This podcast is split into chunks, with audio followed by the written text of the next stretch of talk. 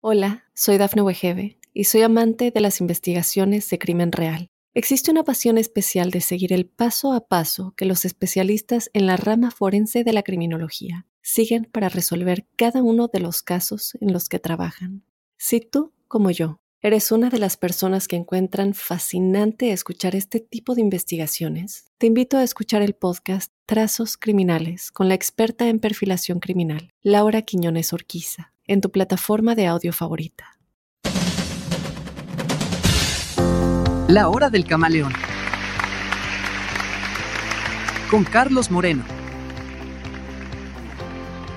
Hola, ¿qué tal? Bienvenidos a este nuevo episodio de La hora del camaleón. Yo soy Carlos Moreno Reporta y vamos a estar tocando un tema el día de hoy sumamente interesante. Un tema que se ha convertido en esta época en la punta del iceberg en el tema de la salud mental. Estamos hablando de la ansiedad, algo de lo cual nadie es ajeno. Incluso yo he sufrido de ansiedad, ha sido algo con lo que he batallado toda mi vida y por mucho tiempo pensé que estaba solo y me di cuenta que no, que hay millones de personas en todo el mundo. Aquí mientras investigaba para poder hablar de este tema, miraba unas estadísticas recientes de la Organización Mundial de la Salud que indica que el 4% de la población mundial padece de ansiedad. Estamos hablando que son millones, miles de personas en todo el mundo.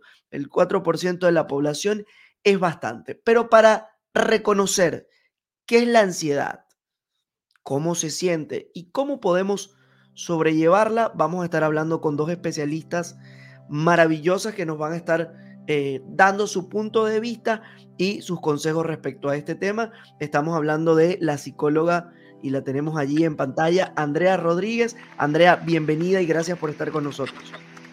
Muy complacida de acompañarlos en, este, en esta conversación que es de, por el momento está en auge, porque ahora eh, se ha reconocido más el tema de sufrir o padecer de ansiedad y hemos sido un poco más conscientes en este momento y creería yo que después de pandemia de aceptar ayuda de, terceros o de segundas personas que, que, nos acompañan en ese proceso para poder regular este, este problema de ansiedad que tiene un nombre tan grande y que digamos que en nuestro quehacer como terapeutas eh, hemos clasificado, en, tratado de clasificar, porque de todas maneras la ansiedad, como tú lo decías, es tan general que hay personas que, tienen síntomas muy diferentes como otros que se van acomodando en patrones y en eso estamos, ¿no? Tratando de, de reconocer y de, y más allá de eso, encontrar cómo podemos sobrellevar este, este problema.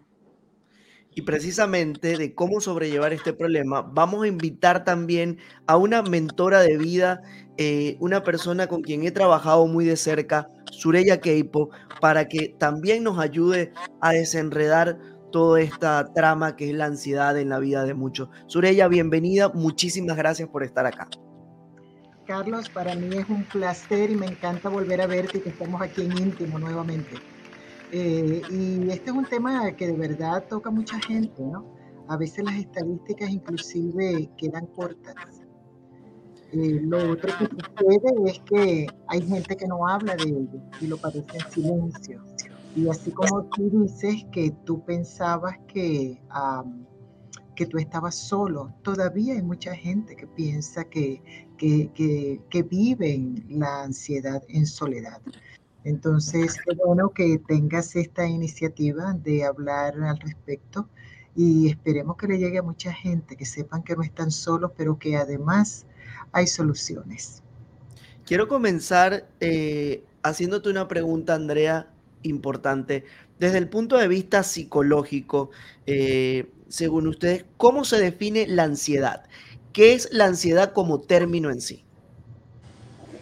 Bueno, eh, primero, cabe aclarar que la ansiedad pues es una emoción completamente normal que la experimentamos todas las personas, todos los seres humanos, en situaciones en las que nos sentimos amenazados o en peligro. Cuando tenemos una situación inesperada que nos amenaza o que nos genera algún temor, o también cuando nosotros eh, desarrollamos o nos vemos eh, enfrentados en situaciones donde tenemos temores internos, ¿no? Esos temores, eh, digamos, esas limitaciones que nosotros mismos como seres humanos nos vamos colocando, eso nos va, eso nos va a generar esta emoción. Para nosotros la ansiedad es una emoción normal. Sin embargo, ¿cómo podemos llegar a decir que se convierte en un trastorno, en una, en una dolencia? Porque no siempre las personas que sufrimos de ansiedad tenemos un trastorno de base, ¿sí? Sino, eh, digamos que lo reconocemos porque eh, esa ansiedad se prolonga, ¿sí? Se, se ve más desproporcionada a los estímulos que la desencadenan. Entonces ya nuestra cotidianidad se afecta. Ahí es cuando sabemos que esa ansiedad nos está generando un problema y cuando ya es, es algo que debemos ponerle más atención de lo normal.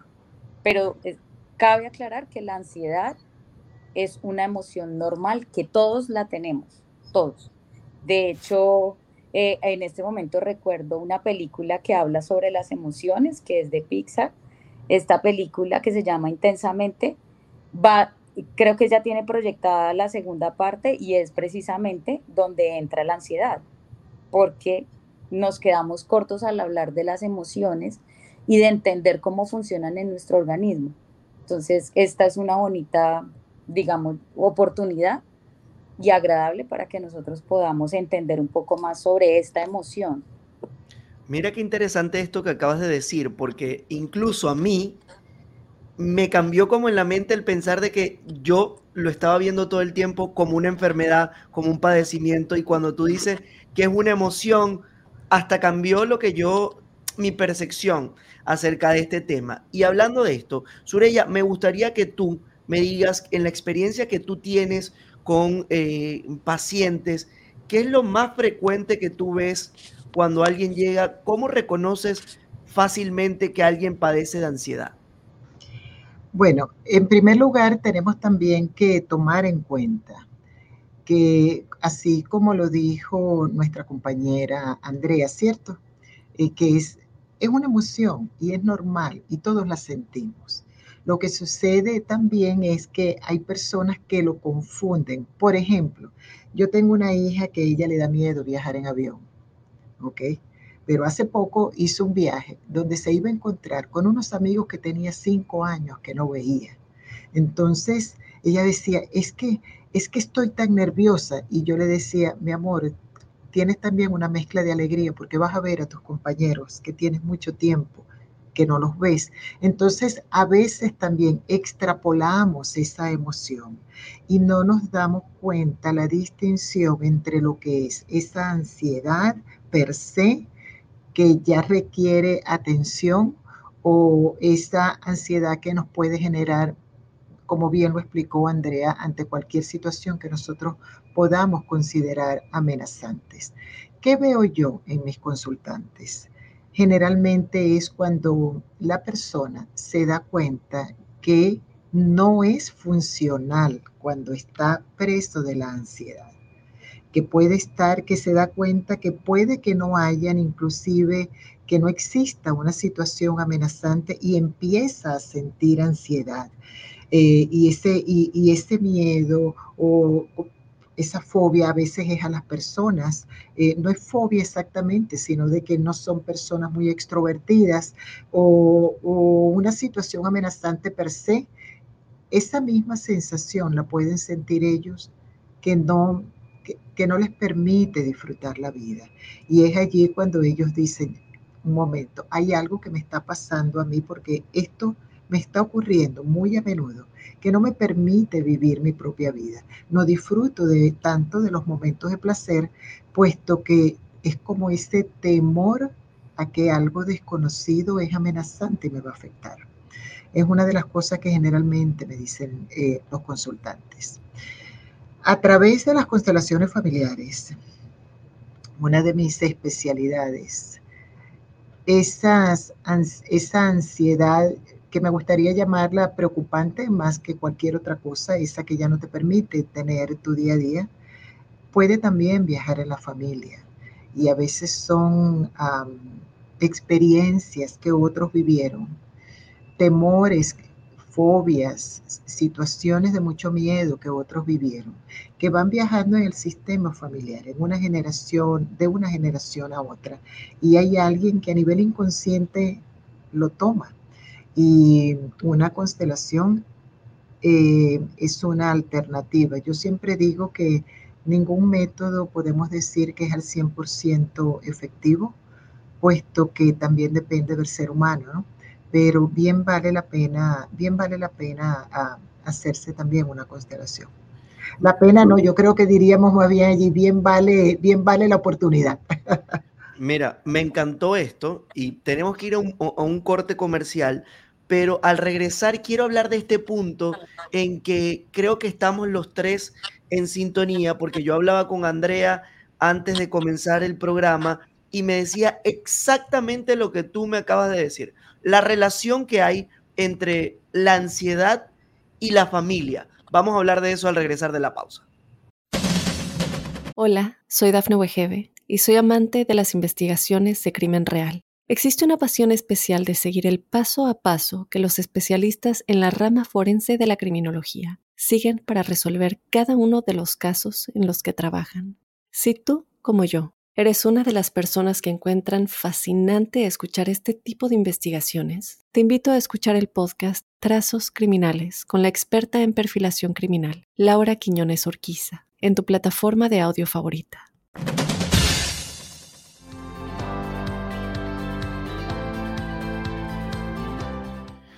Seguimos aquí en la hora del camaleón con Carlos Moreno Reporta, hablando de la ansiedad, un tema que lo he vivido en carne propia y que hablábamos antes de la pausa sobre la relación que esto tiene con la familia, algo que tanto Surella como Andrea están de acuerdo. Y quiero precisamente, Andrea, que me hables tú desde el punto de vista psicológico. ¿Por qué está relacionada la familia con la ansiedad? Vale, nosotros, eh, digamos que a través de, estudios y, la experiencia nos ha llevado como a entender que la ansiedad dentro de sus mayores causas se encuentra eh, los factores genéticos, existiendo una predisposición a presentar eh, ansiedad o el trastorno como tal. Entonces, digamos que en el momento en que entra una, alguien eh, a consulta, a preguntar, a hablar sobre, sobre esta problemática y sobre todos los síntomas, eh, para nosotros es fundamental ahondar un poco en su historia familiar porque también tiene mucho que ver en esas formas de crianza, en esas metodologías que los papás utilizamos, que digamos de generación en generación eh, vamos repitiendo esos patrones de comportamiento como padres para nosotros corregir, para nosotros entablar comunicación con nuestros hijos. Entonces, sí tiene que ver mucho la relación y los vínculos que se formen en, la infancia y la predisposición genética que tenga la persona eh, para desarrollar los trastornos de ansiedad. ¿Cómo podemos saber nosotros, y para mí esto es sumamente importante y creo que eh, eh, le va a ayudar mucho a la audiencia, cómo podemos saber nosotros cuándo estamos necesitando darle atención a la ansiedad? Cuando esa emoción se nos está saliendo del control, ¿cómo saber cuando necesitamos ayuda para tratar la ansiedad? Y quizás parece una pregunta obvia porque mucha gente dirá, bueno, Carlos, pero cuando sientes que ya no puedes hacer nada. Pero no, mi pregunta es, ¿cómo saberlo antes de llegar a ese punto? O sea, no tener que esperar al llegar al punto de que literalmente estés en el fondo. Estamos necesitando darle atención a la ansiedad. Cuando esa emoción se nos está saliendo del control, ¿cómo saber cuando necesitamos ayuda para tratar la ansiedad? Y quizás parece una pregunta obvia porque mucha gente dirá, bueno, Carlos, pero cuando sientes que ya no puedes hacer nada. Pero no, mi pregunta es, ¿cómo saberlo antes de llegar a ese punto, o sea, no tener que esperar al llegar al punto de que literalmente estés en el fondo? En primer lugar, la, la ansiedad puede aparecer tan temprano como en la adolescencia. Y precisamente porque es tan joven no sabe que tiene ansiedad. Y entonces allí a veces entra la presión de los padres. Eh, nosotros como papás, ante el desconocimiento, podríamos insistir en que vayan a esa fiesta, en que vayan a, a ese viaje, en que hagan cosas y a ese joven o a esa joven le está ocasionando una ansiedad que nosotros como papás podríamos desconocerlo. Entonces, eh, saber cuándo van, si están en la adolescencia, esa, eh, es un poco difícil, no que no se puede, sino de que ellos no saben que están pasando ansiedad. Eh, tendrían los padres en tal caso que prestarle mucha atención para ver cuál es el comportamiento y luego poder decir ellos creo que mi hijo, mi hija necesita, necesita apoyo. Em, la mayoría de las veces, si bien tú lo acabas de decir, de que eh, llega un momento en que ya la persona no puede, se da cuenta que no tiene calidad de vida, ¿ok? Pero muchas veces nosotros los seres humanos vamos posponiendo el estar mejor. Hay personas que saben que padecen de algo o sospechan, no lo saben, no sospechan y sin embargo eh, no van sino bastante tarde al médico para no escuchar aquello que están temiendo escuchar y cosas así por el estilo. Pero eh, yo te diría eh, que desde el momento que tú ves, ¿qué le digo yo a la gente, por ejemplo, desde la mirada sistémica? Si algo te sucede una vez, lo cual no es aplicable del todo con la ansiedad, pero yo le digo en líneas generales a la gente, si tienes un asunto que te está bloqueando, que te sucede una vez, dos veces, a cualquiera nos puede pasar. Si tú ves que ellas son tres, cuatro, cinco veces, préstale atención. Si son más veces, busca ayuda. Porque el que nos suceda algo, em, eh, el, que tengamos un episodio de ansiedad y no sabemos qué es ansiedad, entonces no lo vamos a ver como una necesidad de buscar ayuda. Pero si tú ves que te está pasando con relativa frecuencia, pero sobre todo que te está inhibiendo de hacer cosas que querías hacer, busca entonces ayuda antes de que llegue a empeorar. Andrea, eh, ¿alguna recomendación que tú con tu experiencia, me decías que tienes muchos años eh, tratando con personas que eh, tienen problemas con la ansiedad? ¿Hay alguna sugerencia, algo que tú hayas notado que le puedas decir a la gente? Miren, si usted está sintiendo esto, esto y esto, preste atención, ojo. Bueno, como lo dice Surella, eh, para un adolescente es muy difícil reconocer la ansiedad, ¿sí? Y, en lo que hablábamos ahora, yo te, te indicaba que a veces hasta en la, en, la infancia mm, aparecen los episodios de ansiedad. Eh, porque eh, no nos damos cuenta y no diferenciamos también, eh, digamos, el, el temor normal que nos va a generar cierta ansiedad a la ansiedad como tal, ya como un problema porque nos está afectando nuestra cotidianidad. Entonces, como dice Surella, sí es importante, si se presenta una, dos o tres veces, hay que ponerle atención. Si se nos vuelve una situación en donde las emociones nos controlan y se adueñan de, nuestro actuar, eh, en más de una, dos o tres veces es importante poner atención, ¿sí? No es normal que a cualquier situación tú estés respondiendo de una manera muy agresiva o que estés eh, muy temeroso cuando te limita, por ejemplo, eh, tu rutina normal de sueño, tu ciclo normal de sueño, cuando tú sobrepiensas las cosas, porque normalmente las personas que, que sufrimos de ansiedad en un momento dado, pensamos y pensamos y está como ese pensamiento rumiante de la misma cosa, ¿no? ¿Qué hice mal? ¿Por qué lo hice? Entonces, cuando ya eso se me convierte en que todos los días o en que más de tres o cuatro veces en la semana yo estoy sobrepensando las cosas, pues es muy importante que busquemos, que ya ahí ya me estoy dando cuenta que no lo estoy manejando, porque tú sabes que cuando no puedo dormir, cuando sufro de, a veces ni siquiera, ni siquiera lo, lo, reconocemos como insomnio, sino, sino decimos, no, es que me acosté tarde porque vi el celular o vi un programa o no podía dormir y, y lo vamos normalizando.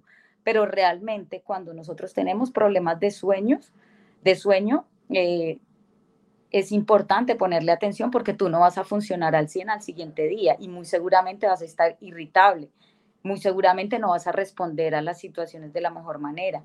Entonces, cuando la ansiedad te limita las cosas que tú normalmente haces, cuando ya no cuando pierdes el interés por las cosas que antes hacías motivado, es importante ponerle atención porque tú no tú no pierdes el interés de un día para otro de las cosas o de las personas.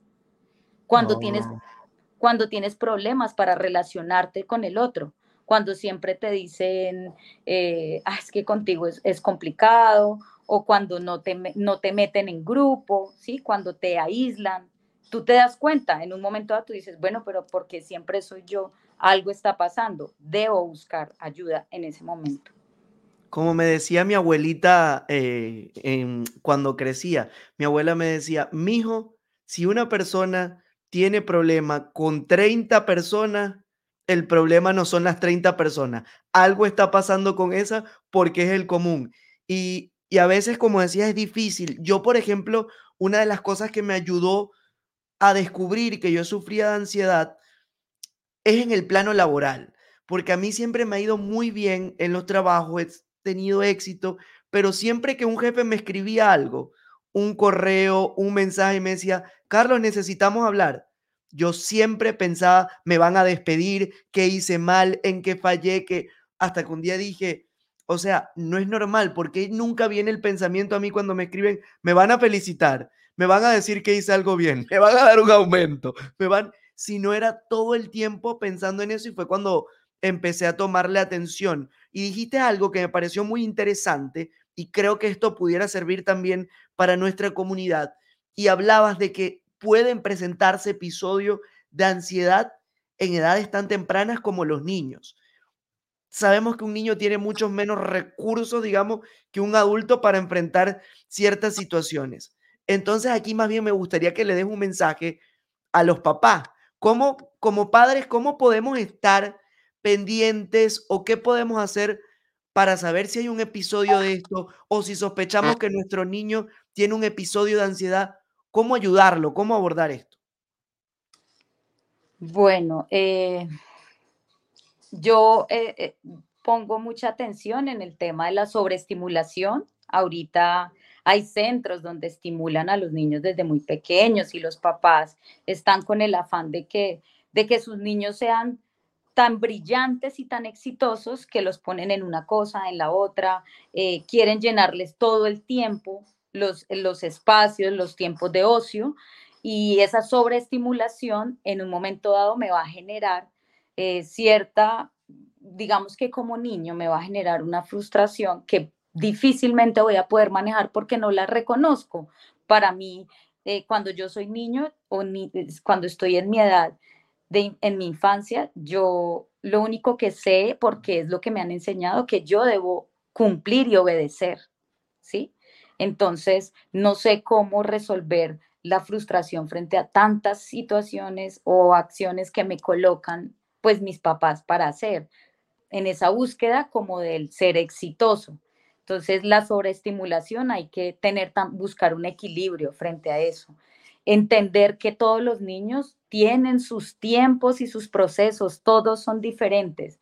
Tú puedes tener cinco hijos con la misma persona y los cinco son totalmente diferentes. Entonces, aceptar y entender que no lo que yo, yo, la metodología que utilizo con Pepito no es la misma que puedo utilizar con Pepita, porque puede que no funcione, ¿sí? Eh, digamos que en eso y las rutinas, si bien es cierto, ayudan muchísimo eh, a la crianza, a la disciplina, a formar muchos valores, es muy importante también tener cuidado porque hay que encontrar un, equilibrio en la flexibilidad de esas rutinas en algunas situaciones y algunos días. Eh, yo pienso que sí es importante también que los papás eh, vean cómo reaccionan sus hijos en las pataletas, ¿sí? Lo que llamamos pataletas, los berrinches, cuando eh, el, niño se sale de control, eh, algo, algo está pasando y, entonces es importante que le pongamos atención a esas pataletas, cuando son, lo que decía Surella, cuando son muy continuas, cuando se está viendo que esa es la misma reacción para todas las situaciones, hay que poner atención frente a eso. Bueno, vamos de nuevo rápidamente. Este tema está súper interesante, pero vamos rápido. Hola, soy Dafne Wegebe y soy amante de las investigaciones de crimen real. Existe una pasión especial de seguir el paso a paso que los especialistas en la rama forense de la criminología siguen para resolver cada uno de los casos en los que trabajan. Si tú, como yo, ¿Eres una de las personas que encuentran fascinante escuchar este tipo de investigaciones? Te invito a escuchar el podcast Trazos Criminales con la experta en perfilación criminal, Laura Quiñones Orquiza, en tu plataforma de audio favorita. A un corte comercial y al regresar vamos a estar hablando la conclusión final, ya que hemos podido entender un poco más de qué es la ansiedad, cómo puede aparecer, qué edades. Ahora, ¿cómo podemos llevar este tema? ¿Qué podemos hacer para atacar cuando tenemos ataques de ansiedad muy fuertes? ¿Y qué hacer?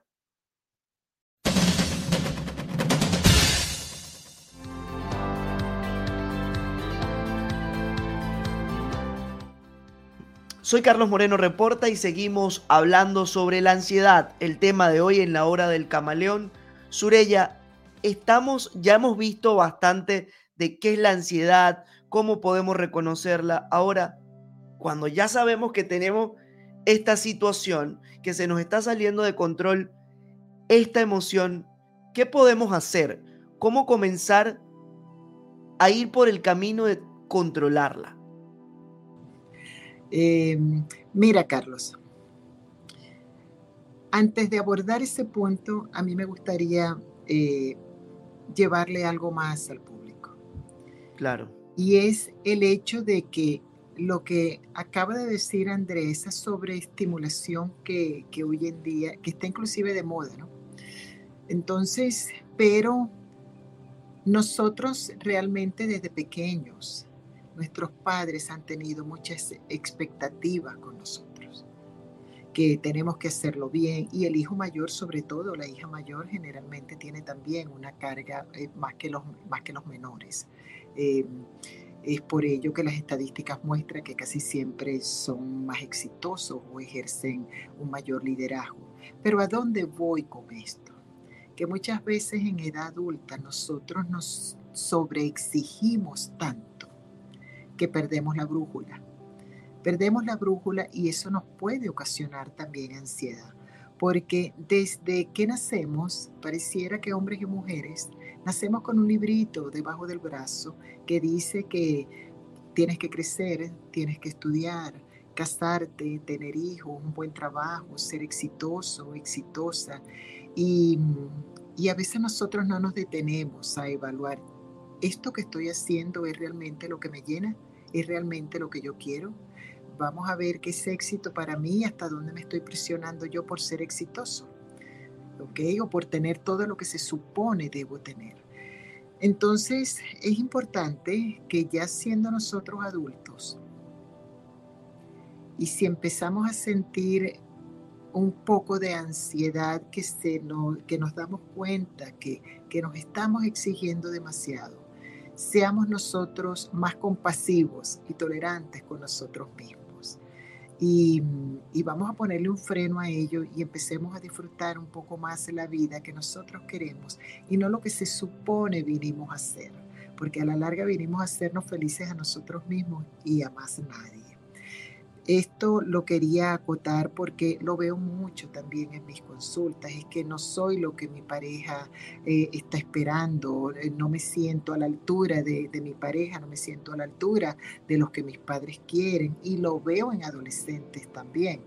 Entonces, em, eso es, creo que es un paréntesis grande que es bueno que la gente tome en cuenta. Ahora, como bien lo hemos explicado durante el programa, eh, hay síntomas de síntomas. ¿Qué hacer? ¿Qué hacer si tú te das cuenta que se te está saliendo de las manos? ¿Qué puedes hacer en ese momento?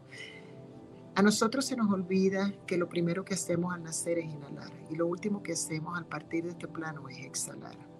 Y si nosotros pudiéramos tomar conciencia de ello y detenernos, así sea un minuto, y tomar conciencia de la respiración, porque lo primero que hace una persona ansiosa es dejar de respirar. Y lo que respira no es que deja de respirar, sino que la respiración es muy, es muy superficial, es, es muy, muy shallow, muy, muy, muy poca. Y ya sabemos también, los estudios lo han mostrado, que esta respiración consciente, hacer unas inhalaciones profundas, y eh, tanto en la inhalación como en la exhalación, nos calma va calmando el cuerpo, oxigena más la sangre, nos vamos a sentir mejor. Antes de que llegue ese momento de hiperventilar, vamos a tomar nosotros, por un, porque podría tener alguna persona por un ataque de pánico eh, una de esas situaciones, pero vamos nosotros a calmarnos un poco. Otra de las cosas que yo le sugiero mucho a la gente es, mira el techo la gente ansiosa generalmente, la gente que ya tiene esos episodios, entra preso de esa emoción y hay una tendencia a mirar al piso, sobre todo en la gente que se deprime. Pero también hay una tendencia al mirar al piso, así como hay otros que no miran nada porque eh, no saben qué es lo que les está causando la ansiedad. El que nosotros recordemos respirar, el que nosotros por un momento miremos al techo, porque cuando uno mira el techo, uno por un momento se desprograma. Algo que les recomiendo yo mucho a las personas depresivas cuando están así, porque si bien es cierto que al estar acostados están mirando el techo, no es lo mismo cuando están levantados y miran el techo. El que puedan tener ellos mismos una palabra, eso que nosotros llamamos una palabra gatillo, que eh, eh, esto es lo que estoy sintiendo y entonces buscar la manera. La, manera de calmarse para muchas personas puede ser diferente. Entonces, en nosotros, cuando aprendemos a conocer nuestro cuerpo, aprendemos también a distinguir qué podemos hacer que a nosotros nos calme. Eh, yo, por ejemplo, cuando estoy estresada, que muy pocas veces me sucede, pero pasa por la cotidianidad, una de las cosas que a mí me relaja es darme una ducha, pero una persona ansiosa a veces cuando ya espera estar demasiado ansiosa no es asertiva. Entonces, como no es asertiva, no va a buscar maneras de calmarse. Es por ello que lo que tú estás nombrando aquí es importante de que no esperemos a llegar a ese punto eh, máximo, donde ya entonces estamos presos de esa ansiedad y nos descontrolamos totalmente. Andrea seguramente también tiene por allí algunas recomendaciones que ella ha visto a través de los años que le han funcionado con sus pacientes. Andrea. Mira que sí, Surella tiene mucha razón en cuanto a que nosotros no somos conscientes ni siquiera de cómo respiramos, además porque la cotidianidad y el día a día nos lleva a estar actuando automáticamente. Respondemos automáticamente, tú ya sabes, así como tú manejas tu carro, o tu moto, tú estás respondiendo normalmente a todas las situaciones. Tú llegas de tu casa y todo, cuando tú llegas del trabajo haces todo automático. Tú dejas las llaves en un lado, te quitas los zapatos, o sea, todo el tiempo estamos en automático.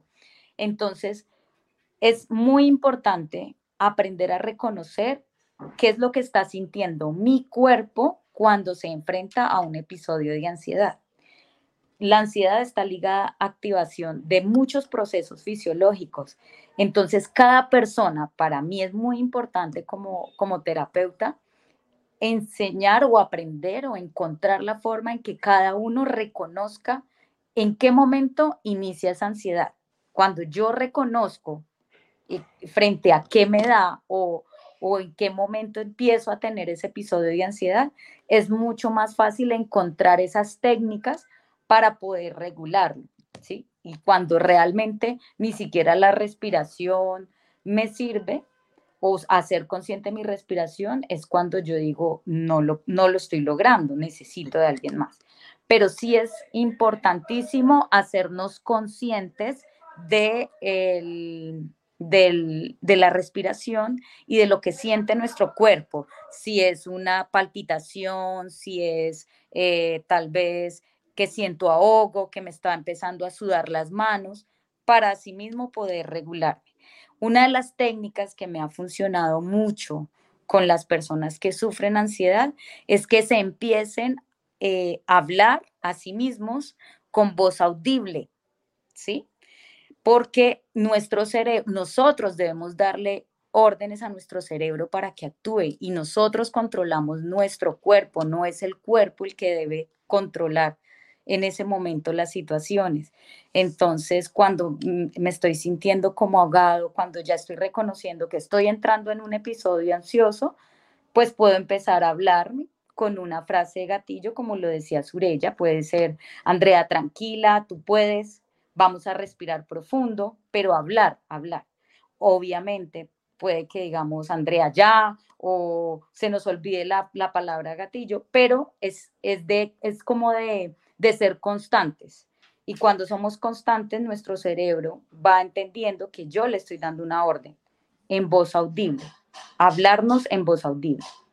Fíjate que yo una vez hice algo que me, me funcionó y ahora que estás diciendo esto, eh, lo dejé de hacer, pero me ayudaba mucho. Yo grabé, y creo que lo tengo ahí todavía, una nota de voz donde yo me decía, Carlos, todo va a estar bien, mañana es un día grandioso, eres increíble, tienes el mejor día, qué bueno, me siento hablándome a mí y yo todas las noches antes de dormir me lo ponía en el teléfono, así aquí al lado, me lo ponía a reproducir, cerraba los ojos y empezaba. Y la verdad que eso me ayudó mucho y en la mañana, al despertarme, yo antes de abrir los ojos, agradecía por todo lo que tenía, oraba, porque me gusta orar, y no agarraba en los primeros minutos el teléfono, porque me di cuenta que hubo un punto en mi vida que yo despertaba así, trabajando, y decía, no puede ser que yo me despierte y me acueste así no es parte de la vida. Nos quedan tres minutos, bueno, ya dos minutos para finalizar el programa. Ha sido un programa maravilloso. Me atrevería a decir que es el mejor de los pocos que hemos sacado.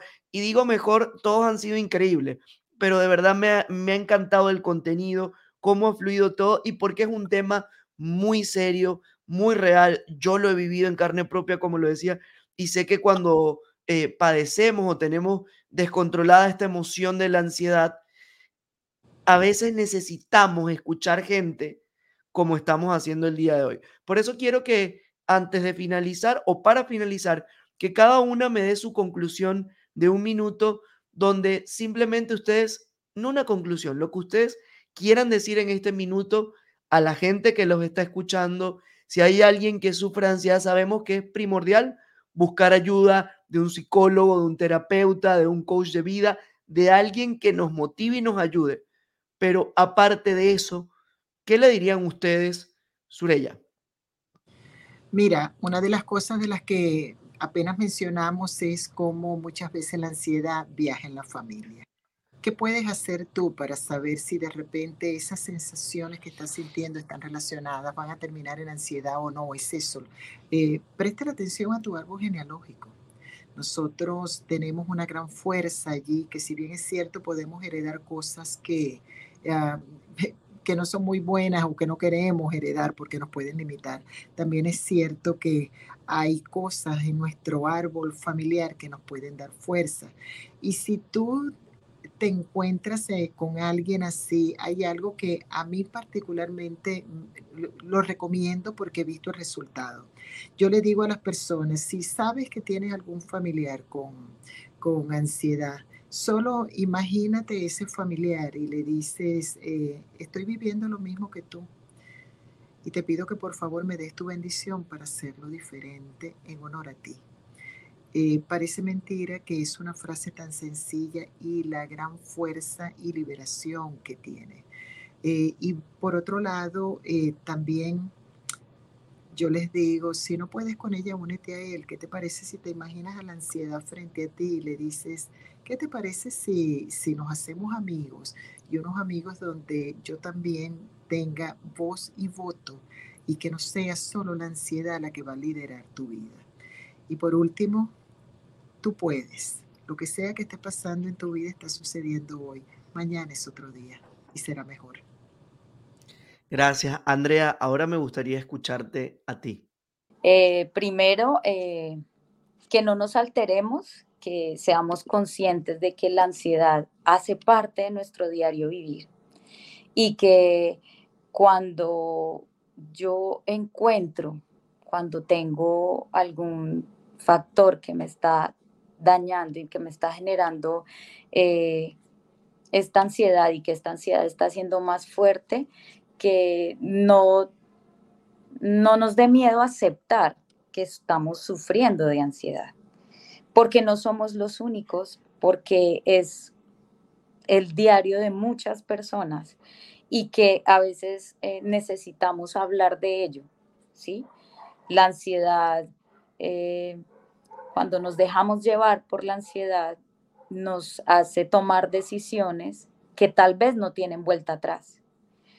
La ansiedad también nos lleva no solamente a hacernos daño a nosotros mismos, sino a dañar a otras personas, porque tomamos malas decisiones, porque tomamos decisiones aceleradas y precipitadas. Entonces, aceptemos que necesitamos ayuda, busquemos eh, a Puede ser el especialista o simplemente hablemos de ello con alguien que nos pueda orientar, ¿sí? Las personas que a veces padecemos la ansiedad somos lo que hablábamos o lo que decía Surella, que las estadísticas no se quedan cortas porque no lo hablamos. La ansiedad es de las enfermedades más silenciosas que va comiendo a las personas y que recordemos que esta ansiedad cuando es prolongada no es atendida, nos lleva a sufrir depresión y que esa depresión puede acabar con nuestras vidas. Y aparte de acabar con nuestras vidas, acaba con la vida de nuestros familiares, ¿sí? De las personas que tal vez más queremos, o de nuestros amigos, nuestro, nuestra red de apoyo. Entonces, no nos dé miedo aceptarlo y no nos dé miedo buscar ayuda es para mí primordial.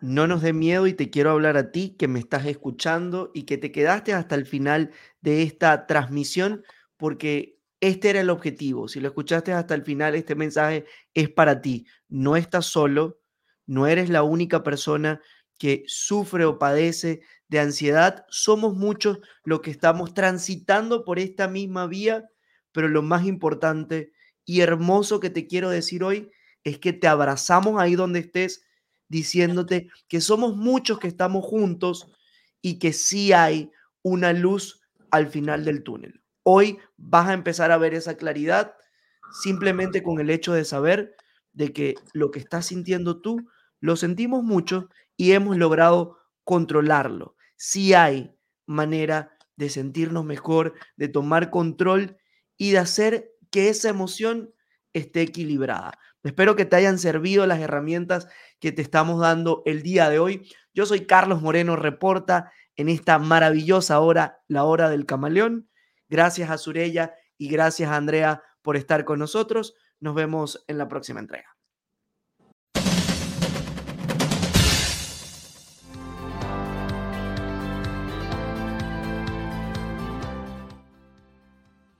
Hola, soy Dafne Wegebe y soy amante de las investigaciones de crimen real. Existe una pasión especial de seguir el paso a paso que los especialistas en la rama forense de la criminología siguen para resolver cada uno de los casos en los que trabajan. Si tú, como yo, eres una de las personas que encuentran fascinante escuchar este tipo de investigaciones, te invito a escuchar el podcast Trazos Criminales con la experta en perfilación criminal, Laura Quiñones Orquiza, en tu plataforma de audio favorita.